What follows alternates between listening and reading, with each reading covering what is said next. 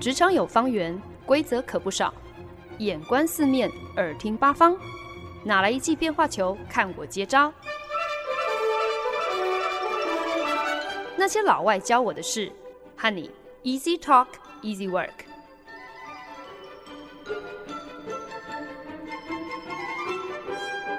您现在收听的是《那些老外教我的事》，我是节目主持人焕恩。二零一五年，我刚搬去纽约之后，正式成为了纽约客，然后自掏腰包看的第一出百老汇呢，就是由英国女星 Helen Mirren 海伦米兰女爵士所主演的舞台剧《The Audience》。这出在二零一三年在伦敦西区首映之后大受好评，横扫了英国数个剧场大奖，然后呢就漂洋过海来到纽约百老汇演出，也勇夺了。当年东尼奖舞台剧最佳女主角的作品呢，描述的就是英国女王伊丽莎白二世从一九五二年登基之后，维持着每个礼拜固定会和英国首相会谈的故事。那那个时候呢，舞台剧有特别注记哦。因为呢，毕竟这些都是闭门对谈嘛，实际谈话的内容呢，除了女王还有首相两人之外，当然没有第三人知道详细的细节。也因此呢，虽然女王固定每周会晤首相是事实，可是呢，剧中的对话纯属虚构想象。但是编剧鬼斧神工啊，对白风趣流畅，而且呢，看得出来编剧是很用心的做足了功课，在剧情当中安排出场的每一个首相，还有会谈当中讨论到的事情呢，都非常切合呃一些重要的历史事件。差不多一个半小时舞台剧结束之后呢，我当时最大的感慨无非就是女王任内真的是看尽首相的更迭太换了。呃，现任英国首相强森算下来呢，是伊丽莎白二世女王任内第十四任首相。诶，可见呢，女王本身真的是屹立不摇哦，忠实的扮演着英国持之以恒、不改变的定锚。两年之后呢，《The Audience》的编剧 Peter Morgan。在当时正要开始制霸全球串流内容的 Netflix 上推出了自己的全新作品，就是《The Crown》王冠。王冠这个电视影集从播出的一开始呢，就获得非常高的评价，不管是在选角啊、制作啊、编剧啊各方面呢，都获得各界影评还有剧迷的一致推崇。《The Crown》每隔两季就换全新卡司的这个制作选择呢，其实真的算得上是创新之举吧。毕竟呢，这年头如果真的要让同一个卡司半老，从二十岁一路演到六七十岁，以现在的化妆技术啊、电脑特效啊，其实也不是不行哦。不过，毕竟画出来或者是做出来的那种岁月痕迹，再怎么样子还是不比。由适龄的演员去呈现那种有所经历的韵味哦，有历练来的那种气场，其实是更为写实哦。也因此呢，即便卡斯每隔两年就换新，仍然不减《王冠》这个电视影集播出四季以来的超高人气。全新卡斯呢，反而更让这个影集在每隔两年之后呢，都有新的话题性。《The Crown》这出电视剧呢，如果听众朋友不熟悉的话，它其实呢就是在描述英国女王伊丽莎白二世自登基之后所遭遇的种种大小事件哦，带着呃观众一窥这个伊丽莎白是如何从新婚少妇仓促登基为王，然后过关斩将成为了呃威严女王的这样的一个历程。剧中呢也重现了女王任内。见证了英国所历经的种种危机和难关，当然呢，也不乏对于皇室家族这样的一个既优渥惬意，可是同时又肩负了无人能够领会的那种重担，而有苦难言的这样的一个矛盾存在，在整个剧情当中是有很多的借题发挥啦，呃，等于是把创作者的这个。艺术许可 （artistic license） 或者是编创自由发挥到一个淋漓尽致，时而呢，让向来神秘不为人知的皇室忽然之间好像有血有肉，可以让观众感到同情，或是引发我们的共鸣哦；时而又捕风捉影哦，让未曾亲身经历过可能三四十年前发生的这些历史事件的观众边看。边心生狐疑哦，一边追剧还要一边 Google，会忍不住好奇这个剧中的情节到底有多少是忠于真实历史事件，又有多少可能是编剧自己的加油添醋。随着《The Crown》第四季的播出哦，剧情呢终于也进展到了八九零年代。那呃，这同时是绝大多数观众开始有一些共同记忆的年代。更是查尔斯王子和戴娜王妃婚姻告急的年代。那我们如果翻开英国王室那些耗费数年才好不容易让众人渐渐遗忘、失去兴趣的丑闻哦，其实就属查尔斯王子和戴娜王妃这一段，应该是大家最记忆犹新、最难以忘怀的。也因此呢，呃，《The Crown》王冠第四季的播出。根本就像是掀开了王室好不容易才愈合的疮疤，重新炒热了老百姓对于当年查尔斯和戴安娜那段不美满的婚姻的高度兴趣哦。那很多观众入戏太深哦，看完之后呢，就在社群网站上口出恶言来攻击查尔斯王子和他现任的妻子卡蜜拉哦。呃，俨然呢，就是把这个电视影集的剧情奉为真实发生的历史事件了。那呃，去年年底的时候，英国的文化大臣甚至还跳出来呼吁 Netflix 应该要啊、在 The Crown 播出之前要清楚的标记这个电视影集呢，纯属虚构。可是 Netflix 完全没有想要理会这个政客的打算哦，而且就直接说，大家都应该知道，电视影集是一个 drama，这是一个剧情剧作，所有人有常识的人都应该知道，这不是纪录片，不过就是一个电视影集嘛，怎么会引发这样大的争议呢？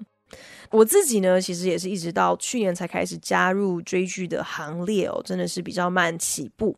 可是我也发现自己常常是一边看，然后就要一边上网 Google，要确认一下编剧到底是在糊弄、在误导观众，还是真的是按照史实陈述哦。各大新闻娱乐媒体真的是这几年来，光靠要帮这个 The Crown 的观众去追查王冠的影集。内容到底有哪些地方是加油添醋了，又是哪些地方是捕风捉影了？那还有哪些地方真的是据实以告？真的都不知道，因此已经生出了多少的网络内容和文章，赚进了呃成千上万的点击率和眼球哦。所以好像也难怪会有一些可能比较天真的观众会被编剧骗得团团转哦。啊、影集怎么演，他们就都信以为真。因为有的时候，好像一时之间，可能观众一不小心就会把《王冠》当做是纪录片在看了。改编史实的作品呢，不管是小说啊，或者是电视电影啊，其实可以说是一个非常普遍的一个类别。所谓的 historical fiction 历史片啊，或者是历史小说，其实呢，在界定上好像蛮有弹性的哦。那 historical 呃 fiction 很常见的手法呢，呃，其中一个就是会把一个纯属虚构的人物一个角色安排在一个实际的历史年代或者是历史事件当中，比方说像是 Gone with the Wind 乱世佳人飘这样子的作品。那女主角郝思嘉，她本身当然不是真的历史人物，可是呢，她的故事之所以史诗之所以传奇，是因为她的人生就是以美国南北战争作为背景，然后在故事当中，因为战乱让她尝尽了人情冷暖哦，从千金大小姐沦落成为了战败南方濒临破产边缘，然后不择手段也要求生存的一个铁娘子哦。那《万世佳人》的作者呢，非常的忠实的呈现了属于那一个年代的各种细节，不管是角色们的穿着、谈吐，或者是社会阶级的一些特定的呃意识或是规矩，甚至是呃很忠实的反映出来了那个时代的一个精神哦。就由他的这样的创作，就不难看出，很多时候历史啊。还有特定的年代，之于一个小说或是一部电影，虽然好像不过只是一个时空背景，可是呢，如果作者如果编剧啊、够巨细靡遗，够懂得如何去铺陈去描绘的话，其实呢，一个时空背景也可以晋升成为一个非常得力，甚至是会让整个故事都活起来的一个隐形配角。当然呢，另外一种更常见的啊、historical fiction 历史片啊，或者是历史小说的处理的方式呢，就是重新的来陈述真实的历史人物和他们真实所经历的历史事件。可是呢，这些内容里面可能免不了要稍微加油添醋一番哦。有的时候唯有如此，才能够让干巴巴的历史故事更有看头嘛。所以呢，有些可能太过迂回的细节就直接省略，或者是太过繁琐的人物也就避而不谈，甚至是太过冗长的来龙去脉也就不用赘述了。好几年前，好莱坞曾经推出了一部《林肯杀吸血鬼》的电影哦。这部电影呢，就是描述美国总统林肯，他在踏上政治之路之前呢，就跟吸血鬼结下了梁子。那为了报仇，所以就展开了猎杀吸血鬼的斜杠人生哦。那在林肯成为总统之后呢，他誓言废除黑奴制度，也因此呢，就成为了在电影当中，呃，就是以黑奴为。主要食物来源的这些吸血鬼的眼中钉哦啊，所以呢，呃，电影里头甚至还要演出一个一个一个段落，就是吸血鬼大魔头甚至还派人，或者是应该说派鬼潜入了白宫，然后咬了林肯小儿子一口。那呃，不出几天，始终高烧不退的 Willie Lincoln 这个小小儿子呢，就一命呜呼了。那虽然呢，根据史实，林肯的小儿子确实活不到十二岁就病逝了，可是呢，那是死于伤寒哦，不是被吸血鬼咬死的。那。很明显，这种超级奇幻、特别夸张的加油添醋的这种 historical fiction，观众当然一看就知道这个和史实相差甚远哦。当然不会那么容易就被编剧骗到傻傻分不清，说什么是虚构的，什么是史实。只是有的时候，我是觉得啦，这些 historical fiction 的创作者。搞不好其实是别有目的的耶，可能呢是因为他希望能够用自己的观点来重新解读大家所熟知的历史，来导入他偏好的史观或者是结论。啊、嗯，当然有的时候可能也是因为他有不同的观点，所以呢想要还原一些可能被。呃，大家所忽略或者是被掩盖掉的一些历史细节，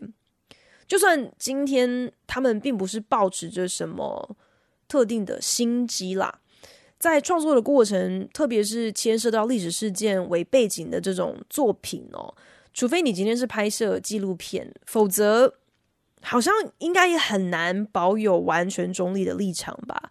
很难完全不让自己。一点点的个人见解，一不小心就渗透到作品里头，然后呃，等于就是借由角色的口、剧情的安排，然后就对着观众倾吐创作者、编剧的个人观点哦。我们知道，客观的平衡报道、理性平实，那是因为新闻要履行的是告知的义务啊。今天告诉你了这个新闻事件，谁说什么样子的话，发生了什么事情，那是非对错、喜好的定夺就交由观众自行判断。特别是等到选举来了，交由观众进入到这个选举要呃投票的时候，投票箱自由去判断。可是小说电影主要的目的不是为了要告知，而是为了要娱乐啊。所以如果没有设计一个高潮迭起，没有想办法编出一些够 drama 的剧情，让大家看到后来不小心打瞌睡了。那其实对于影视创作者来讲，这是他们的失职诶。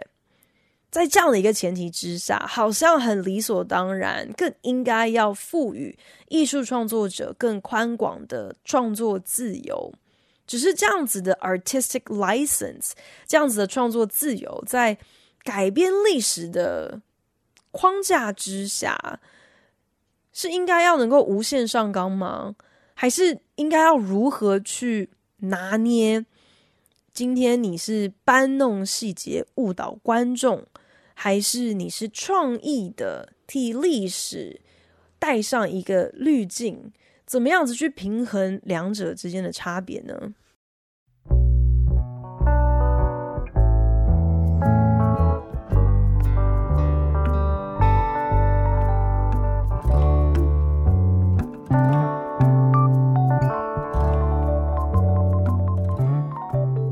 您现在收听的是《那些老外教我的事》，我是节目主持人焕恩。Netflix 的人气夯剧《The Crown》王冠家贫如潮，真的不是没有理由的。整部剧作的每个环节都力求逼真哦。虽然每两季就换新一次卡司，可是呢，选角他们一直以来最讲究的就是演员跟他们所饰演的真实人物之间的相似度。小至发色啊，眼睛的颜色啊，到口音啊、谈吐啊、口气啊，每一个眼神、每一个笑容，所有的举手投足，都尽量的要去模仿本尊。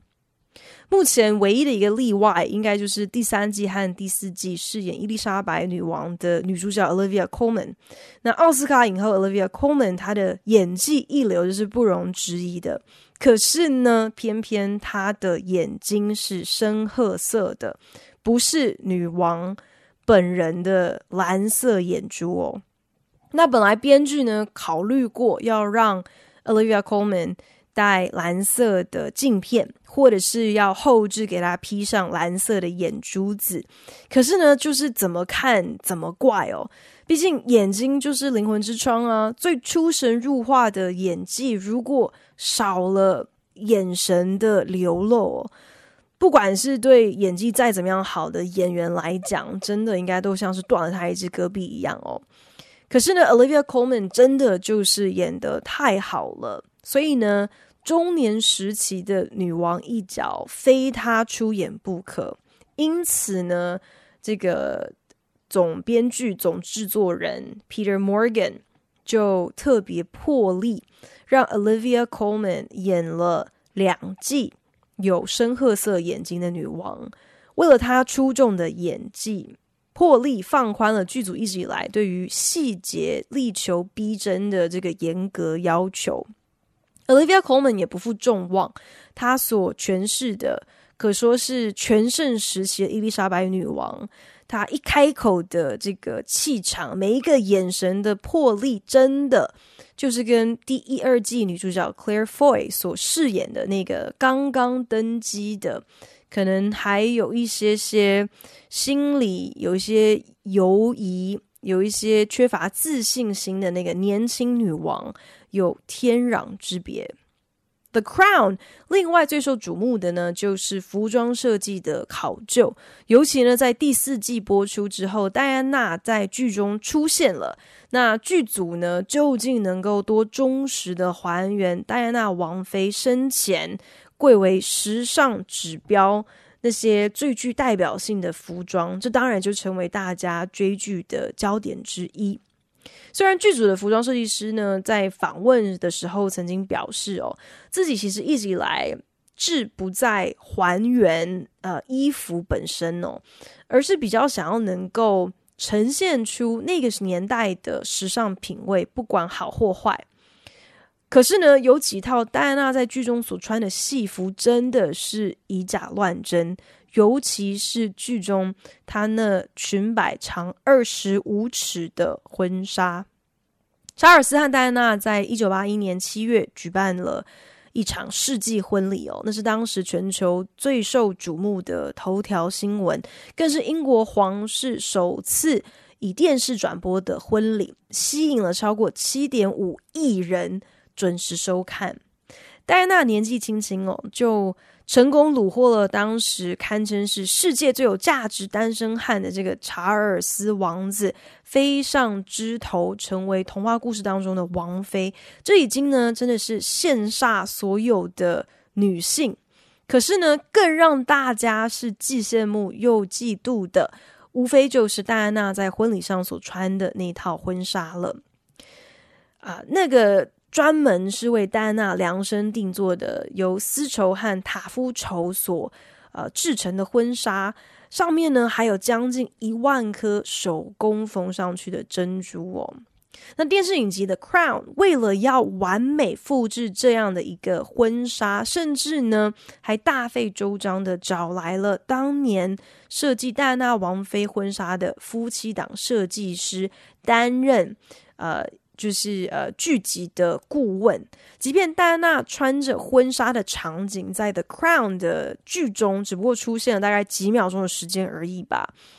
他们也丝毫不马虎哦，足见《The Crown》的剧组对于这些细节的讲究。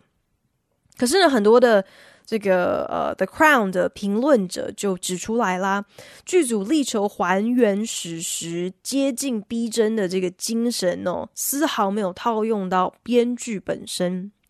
那剧情里头角色的对白，这当然是需要靠编剧的想象力去填补很多的空白嘛。毕竟很多皇室之间的恩怨情仇也好，或者是发生在白金汉宫内的各种内幕。呃，或者是呃，皇室家族成员之间的一些心结啊，或者是对话，外界是不可能知悉的嘛。可是呢，《The Crown》近期最为人诟病的呢，就是编剧就连历史事件好像都开始自由篡改，甚至疑似有接近捏造、制造这个假新闻的行径哦，好像是在改写真实发生的历史事件。尤其呢，是在第三季、第四季呢，这个呃影集的主轴分别呢是就是以女王还有第一位英国女首相柴契尔夫人之间的冲突，还有查尔斯和戴安娜王妃的婚姻为呃主要的重心哦。有很多在第一时间其实是经历过，甚至是负责报道记录了这些真实历史事件的人，他们。都还活着啊，都还健在啊，所以在看到了呃，编剧 Peter Morgan 他的诠释，以所谓的 artistic license，所谓的艺术许可，还有创作自由，自行改编的这些呃版本。啊、呃，让这些当事人，或者是亲身见证了这些历史事件，或者是至少还记得这些历史事件的发生的这些人，感到很不满，觉得是不是编剧故意篡改史实，想要误导人？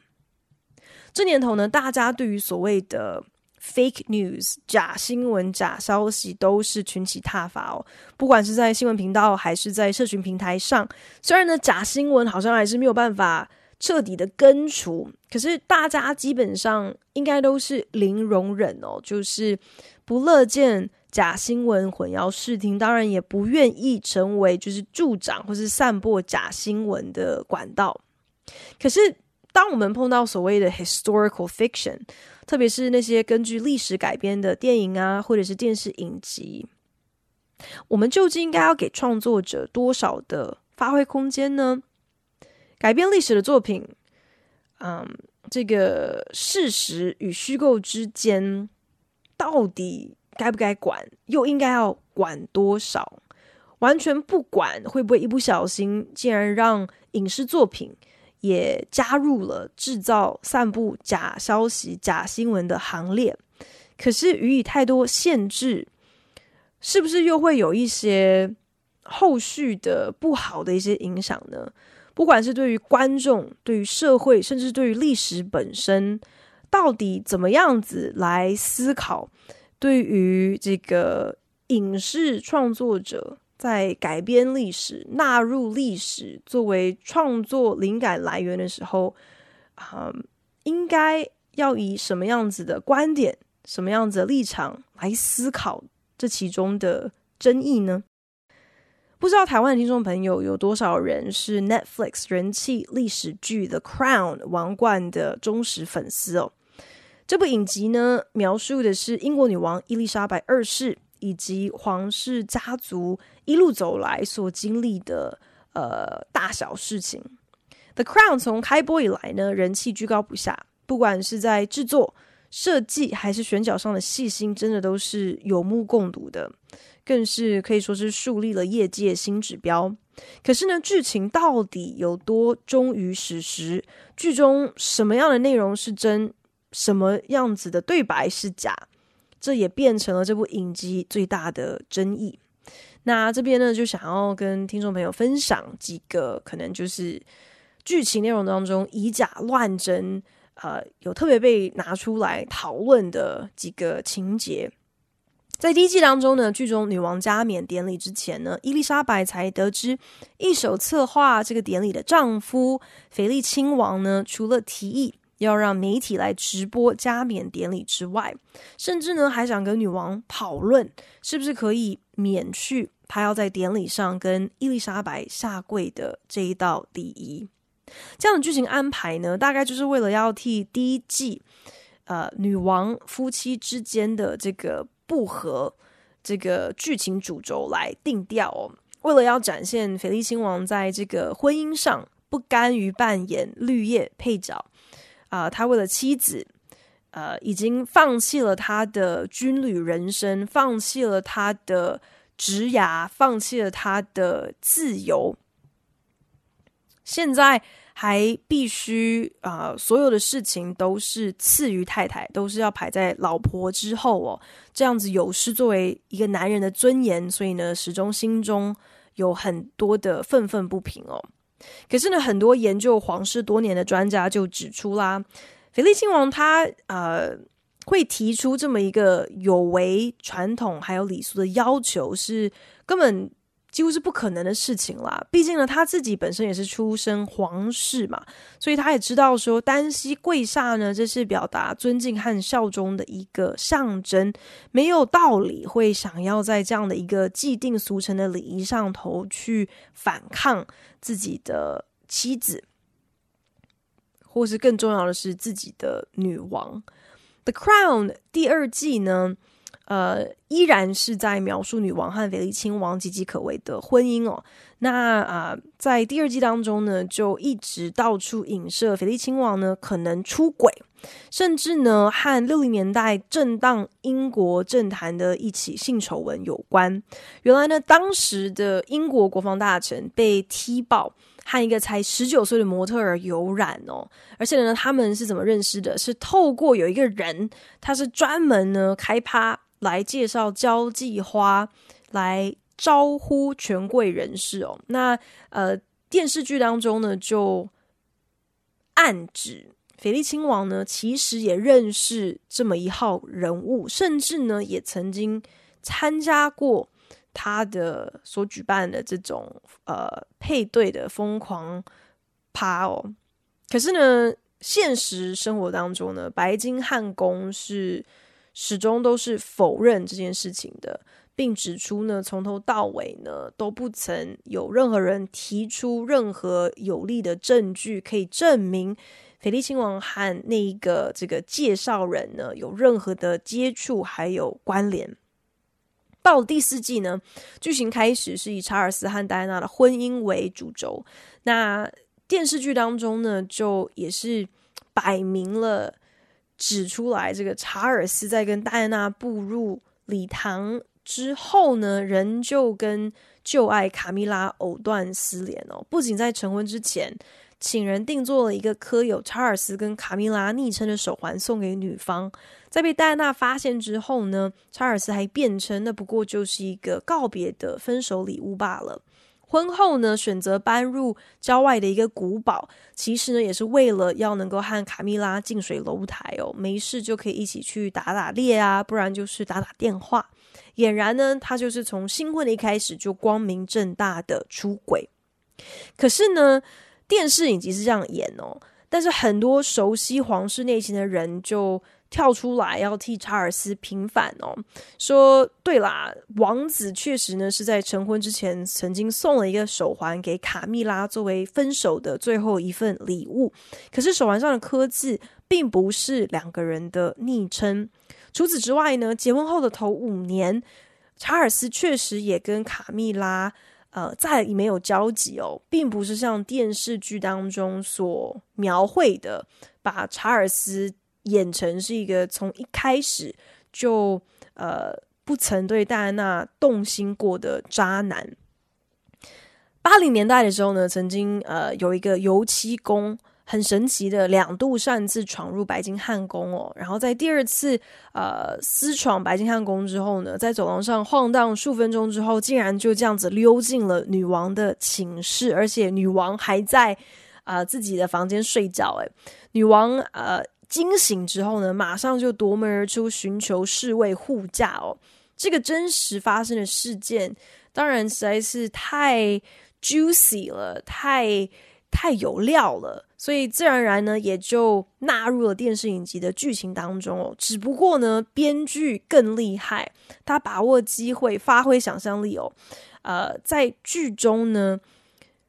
自己就写入了一段这个油漆工在闯入了女王的寝室之后，干脆直接坐在女王的床上和女王对谈的这样的一个呃虚构的桥段，而且呢，呃，剧中甚至安排这个油漆工向女王表达了自己的一些政治立场，对于柴契尔夫人政权的一些疑虑还有不满哦。那当然。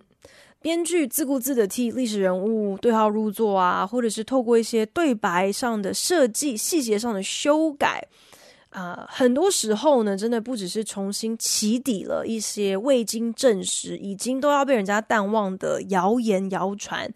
这么做其实根本可以说是火上加油哦。啊，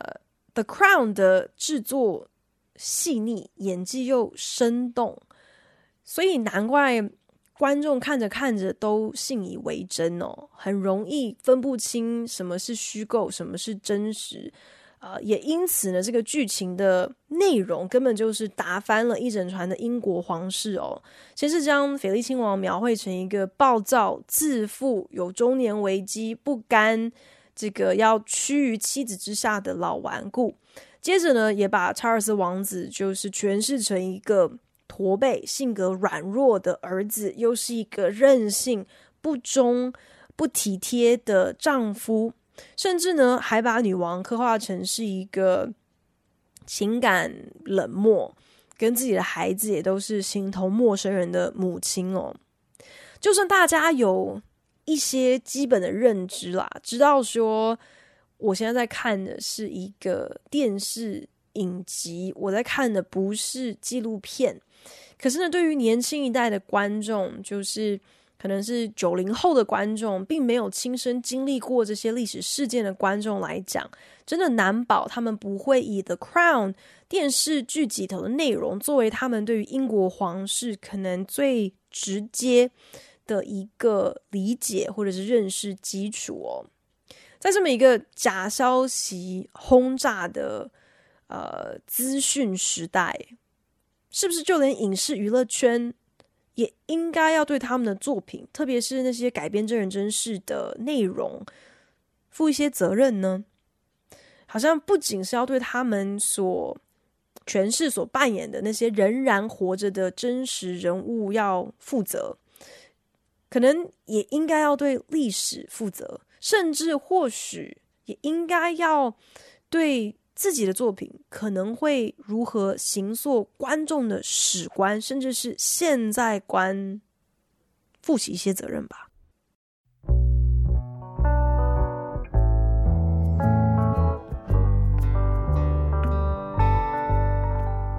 本节目由好家庭联盟网、台北 Bravo FM 九一点三、台中古典音乐台 FM 九七点七制作播出。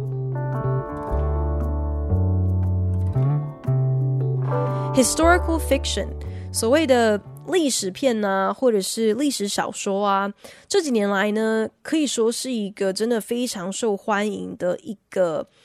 影片也好，文本也好的一个类别哦，改编历史真人真事的这些作品，甚至呢可以说是深受奥斯卡的青睐。我们如果就是回顾过去一两年来奥斯卡最佳影片入围的作品呢，差不多超过一半都可以归类为 historical fiction。呃，单单二零一九年入围的八部影片里头，就有六部是改编自真人真事的历史故事。而这几部电影当中呢，也有很多啊、因为这个他们在编剧里头这个史实跟虚构之间呢暧昧不明，所以就引发了一些争议。比方说，呃，《Bohemian Rhapsody》就是描述皇后乐团还有主唱 Freddie Mercury 成名历程的呃电影。波西米亚狂想曲就曾经被影评痛批啊，觉得说这大概是剩下的团员他们不甘心，呃，现在大家总是把皇后乐团跟 Freddie Mercury 画上等号，他们都不把他们放在眼里哦，所以他们可能才出此下策，同意参与了一部啊、彻底改写皇后乐团历史，甚至是近乎啊、丑化，就是在电影当中去丑化。已逝的 Freddie Mercury 的这样的一个一个作品哦，那夺下奥斯卡最佳影片的《The Green Book》幸福绿皮书这部片呢，描述的是呃，在种族歧视高涨的美国六零年代，有一位黑人钢琴大师，他就雇了一个白人司机兼保镖，负责保护他，可以平安完成他要在美国南方的呃一系列的巡回演出。那两个人本来是完全没有任何的交集，没有任何的共通点，却因为这一趟公路旅行，反而成为了知心好友哦。可是影片上映之后呢，黑人钢琴大师他是真有其人哦，他仍然在世的家人就严正抗议，表示影片当中呃描述的这两个呃主角之间的友情根本就是子虚乌有的事。根本纯粹就是编剧为了要满足美国白人可能不甘被贴上种族歧视标签啊、想要寻求一些自我慰藉啊、自我感觉良好，所以才做的这样的一个剧情上头的篡改，或者是呃角色设定上头的这样的一个安排。可是毕竟这些都是剧情作品嘛。你要讲故事呢，就必须要有好人有坏人，要有高潮迭起的安排，要有角色是如何成长蜕变这样的一个桥段。一个好的故事，多少就是需要有一个很明确的观点。那编剧如果要能够邀请观众能够投入到剧情当中，要能够和剧中角色交心共鸣，不得不使出一些伎俩嘛。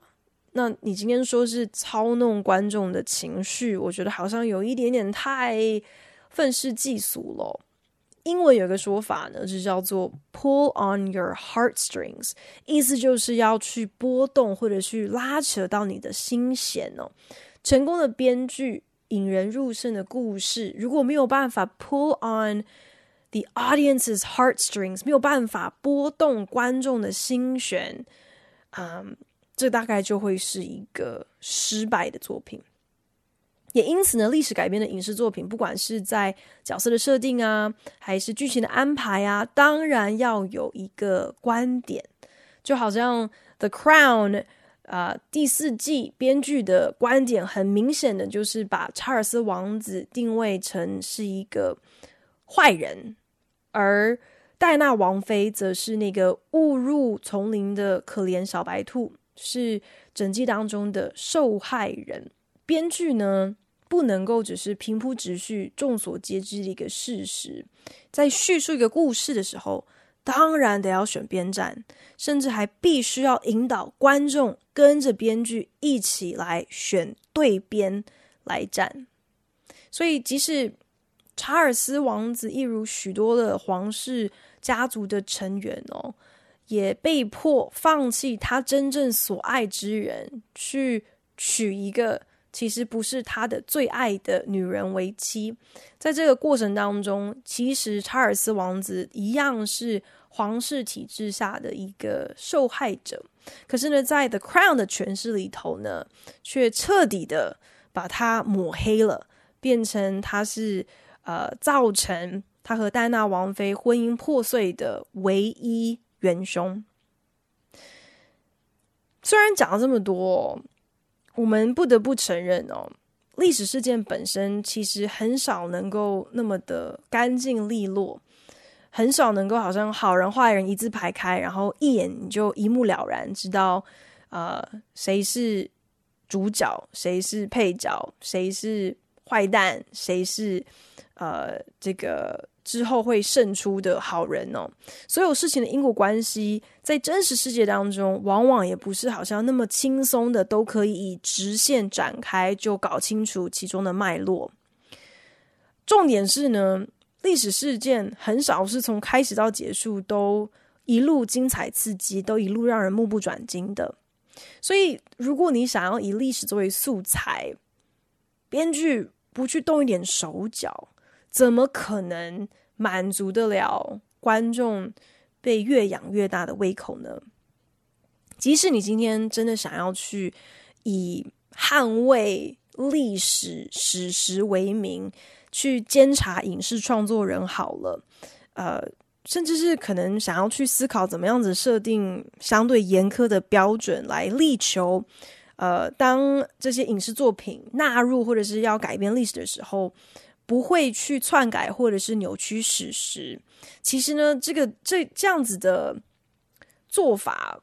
不仅是在执行上可能会牵涉到言论自由的前置，更棘手的恐怕就是呢，即便是历史学家，他们也不一定对所有的历史事件都有共识。耶，我们都知道历史是怎么样子，很多时候呢，其实呢，历史不过就是。呃，得胜者说了算嘛。就算是真实发生的历史事件，它到底是如何被挑选出来的，如何被记录下来的，呃，也不见得都完全是客观的嘛。所以说，如果就连历史学家都不见得能够在界定史实上有一个万无一失的标准，你怎么可能要去要求影视娱乐圈，呃，在创作在推出新作品的时候，必须是要以陈述史实为优先考量。这样子的一个想法，不只是强人所难，我觉得根本就是不切实际哦。看个历史改编的电影，看个 historical fiction，呃，一个像是《The Crown》这样的一个电视影集，竟然都能够引发争议哦，甚至还惊动英国的文化大臣要跳出来说话，要。呃，企图让 Netflix 可以注记，告诉大家说，你现在在看的是 historical fiction，是虚构的剧情片，不是纪录片。这整起事件，我觉得教会了我三件事情。第一呢，就是其实大家对于历史是非常感兴趣的耶，即便是可能因为有一些内容上的争议，可是如果这些改编历史的相关作品能够呃，继续得到这么高的讨论度哦，让大家可以去讨论、去研究，说，诶，历史到底是实际上发生了什么事情，又是怎么样子被呈现？或许这也不算是一件坏事嘛。第二呢，就是呢，这年头我们虽然饱受资讯轰炸哦，可是科技是如此的发达，这么的便利，我们对于我们。看的、接受的这些内容的选择，以及如何去辨明这些内容的真伪，真的有太多的管道了。所以呢，不轻易上当受骗，不沦为傻傻一不小心就散布了假消息的从众渔民，这是我们。自行好像应该要负起的责任哦，不要老是强加标准在别人身上，自己却好像甘愿做一个不动脑思考、不求甚解、也缺乏好奇心的被动素食消费者嘛。最后呢，哇，我学会英国的政客还真的是吃饱撑着没事干呢。既然有这么多时间在 Netflix 上追剧，还有这样子的闲情逸致，跟 Netflix 隔空照烧呢。谢谢大家收听今天的那些老外教我的事，我是焕恩。大家呢也可以上呃节目的脸书专业来跟我分享，近期你又看到了什么历史改编的作品啊？对呃他们怎么样子去纳入历史在内容当中，有一些什么样子的看法？那呃期待可以看到大家在脸书上的留言。我们下礼拜同一时间空中再聊喽，拜。